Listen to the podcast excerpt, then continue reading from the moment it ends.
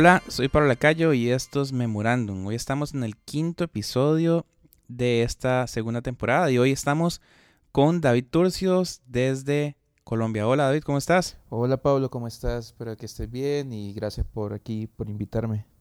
Bueno, los que no conocen a David Turcios, David eh, trabaja con Cristian Di Clario y trabaja con diferentes artistas dentro del ambiente cristiano, trabajando en fotografía, video, hace también videoletras y ¿qué más haces, David? Contanos un poquito. Pues todo lo, todo lo que es eh, diseño eh, publicitario para artistas cristianos, eh, que es el medio donde me estoy desarrollando, pero prácticamente todo lo que es el mundo audiovisual es prácticamente lo que me estoy desarrollando y lo que sigo aprendiendo cada día. Y en resumen, así un resumen desde el año que nació hasta el día de hoy, ¿cómo puedes definir quién es David? Uf, eso es complicado. pues mira, realmente eh, te, lo cuento rápido. Eh, soy de El Salvador, de San Salvador, un país donde la industria musical como tal no, no existe, no hay.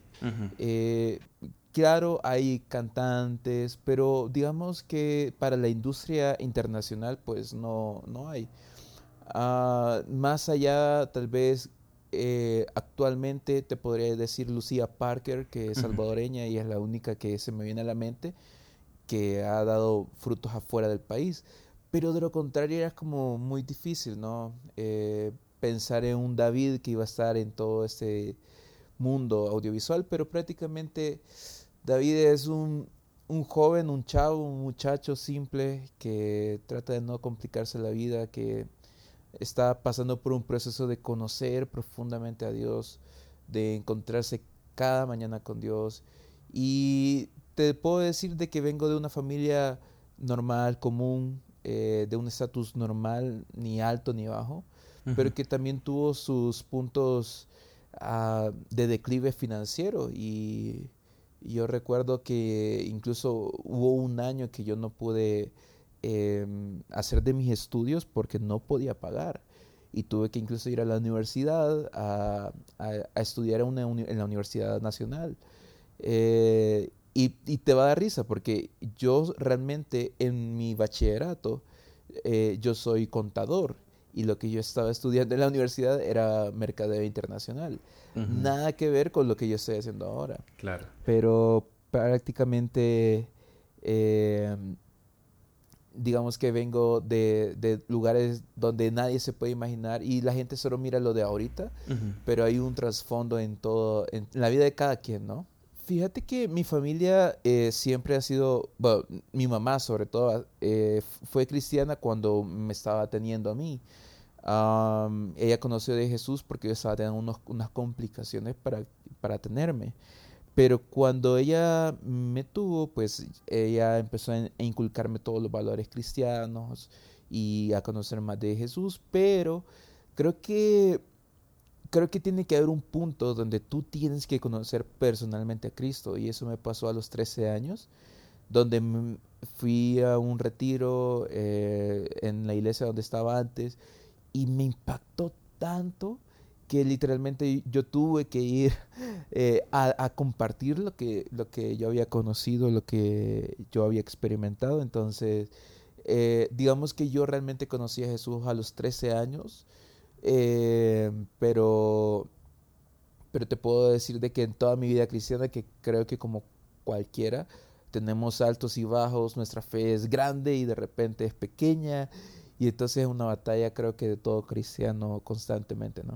Totalmente, David. ¿Y cómo fue que ya entraste al, a la parte de multimedia, la parte de artes? Eh, ¿Estuviste en algún momento en algún equipo de adoración? ¿Tocas algún instrumento? Toco guitarra, estuve en el Ministerio de Alabanza.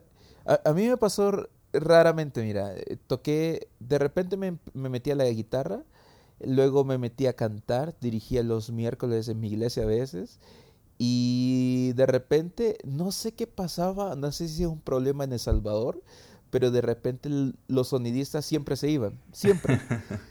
y hubo un tiempo que se fue el sonidista y fue como nadie se quería bajar. Y yo dije, pues me bajo. Y entonces me acuerdo que una vez incluso toqué guitarra porque no quería dejar de tocar y estaba eh, haciendo sonido. Entonces era como bien, bien rara eso, pero, pero de repente empecé con una pasión por eh, lo que es el sonido también. Y de ahí pasé a, a multimedia, que pues eso fue prácticamente en mi iglesia donde empecé a desarrollar todo lo que es multimedia. En ese momento cómo era la multimedia, porque yo recuerdo, yo inicié a los 12 y me acuerdo que en ese momento, eh, bueno, yo soy de Costa Rica y soy de una parte un poquito eh, alejado de la capital, entonces utilizamos las filminas, eso es lo que se utilizaba como multimedia, entonces eran unos, yo no sé si, era así en ese momento allá en El Salvador, pero mi iglesia eran filminas y era el, digamos, el que tenía una máquina así o una, una de esas cosas en la iglesia, era increíble. ¿Cómo era la multimedia en ese momento? Pues no sé si es lo mismo, pues obviamente en cada país es diferente concepto, pero nosotros ocupábamos el acetato. El acetato es eh, prácticamente para proyectar, por ejemplo, en las pantallas. Era como un, un, papel y como este proyector lo que hacía era amplificar lo que salía en el papel. Entonces, antes, pues esa era la forma de cómo se hacía, pero creo que no entré en una creo que entré directo en una etapa bien muy buena porque yo directamente eh, digamos que entré a, buscar After Effects no sabía nada de cámaras eh, pero me acuerdo que trabajé empecé a trabajar con After Effects CS3 sí CS3 y pues desde ahí empecé pero te como te digo no sabía nada nada nada de este mundo audiovisual antes de, de, prácticamente ah, de, haber aprendido After Effects.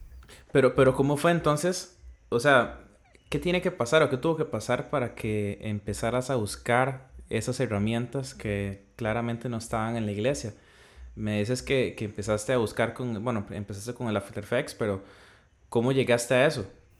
Eh, cuando yo estaba, terminé mi bachillerato, y el primer año, eh, el primer año de la universidad, creo que llevaba mi segundo mes, y me dio una varicela, brother, literalmente que me mantuvo un mes en la cama.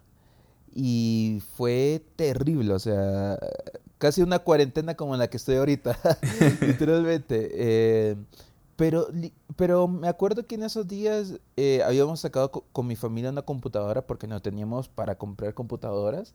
Sacamos una mini laptop compact de un giga de RAM, de aquellas pequeñitas que, que no te pueden servir para más que un Word o algo así, ¿no?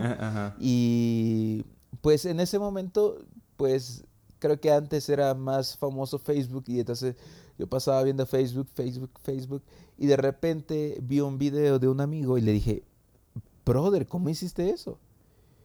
Y me dijo, ah, con un programa que se llama After Effects.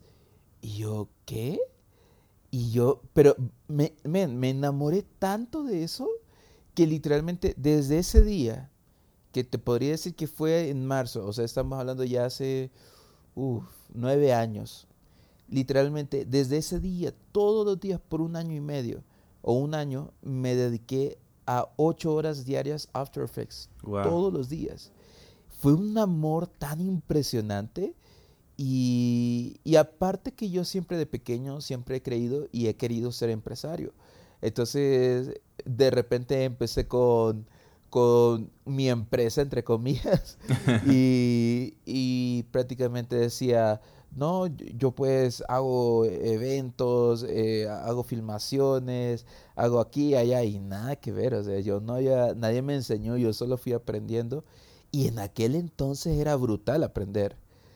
Porque hoy tú, tú dices, aprender After Effects sí es fácil, literalmente, hay tantas herramientas, pero en 2011 cuando YouTube todavía estaba surgiendo, wow, era un reto aprender, un gran reto. Y más en nuestros países centroamericanos que aún era, llegaba un poquito más tarde todavía que, todo, oh, que todos los demás países. No, y piénsalo, el poder adquisitivo de las personas cambió. Antes, decir, voy a comprar una laptop o una computadora de 1.500 dólares o de 2.000 dólares para trabajar, y antes era horrible decir eso, era imposible. era imposible. Eh, sí, era, o sea, para un chavo de 15, 20 años era difícil o imposible.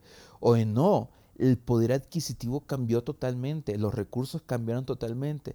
Entonces, en aquella época, los que aprendimos o lo que nos desarrollamos, eh, te podría decir de que mi respeto a los que, los que sobrevivieron, ¿no? Esa época de, de, oro y todavía los que sobrevivieron y los que empezaron desde antes, ¿no? El, el, el mover de, de, la multimedia con aquellos recursos que eran definitivamente complicados para adquirir. totalmente. Y David, ¿cómo fue que llegaste a la fotografía? Porque ya nos hablaste cómo iniciaste con toda la parte tecnológica, pero ¿cómo ya llegaste a la fotografía? Te lo voy a resumir con dos palabras. a, puro golpe y humillación. Sí, porque fíjate bien, eh, no te voy a decir el nombre ni nada por, por, respeto, pero yo, recuerdo cuando empecé a hacer, me estaba trabajando con unas personas, eh, la multimedia y todo eso, y, motion graphics y, y, animación, etc. Entonces, de repente me dijeron, eh, ¿sabes hacer videos?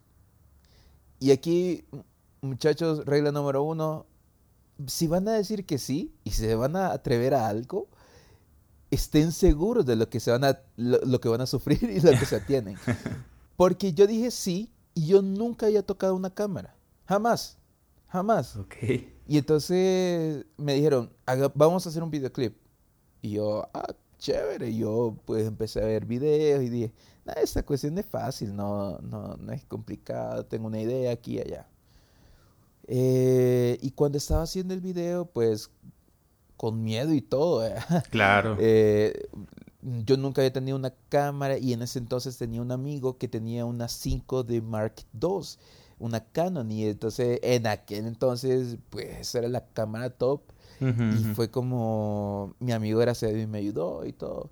Pero cuando fue el momento de, de, de, grabar, eh, reunía como un equipo, entre comillas, y resulta que estábamos eh, a empezar a filmar, se había alquilado un local, se había pagado como 700 dólares por tiempo extra que se había pedido eh, después de un evento, entonces había público, etc.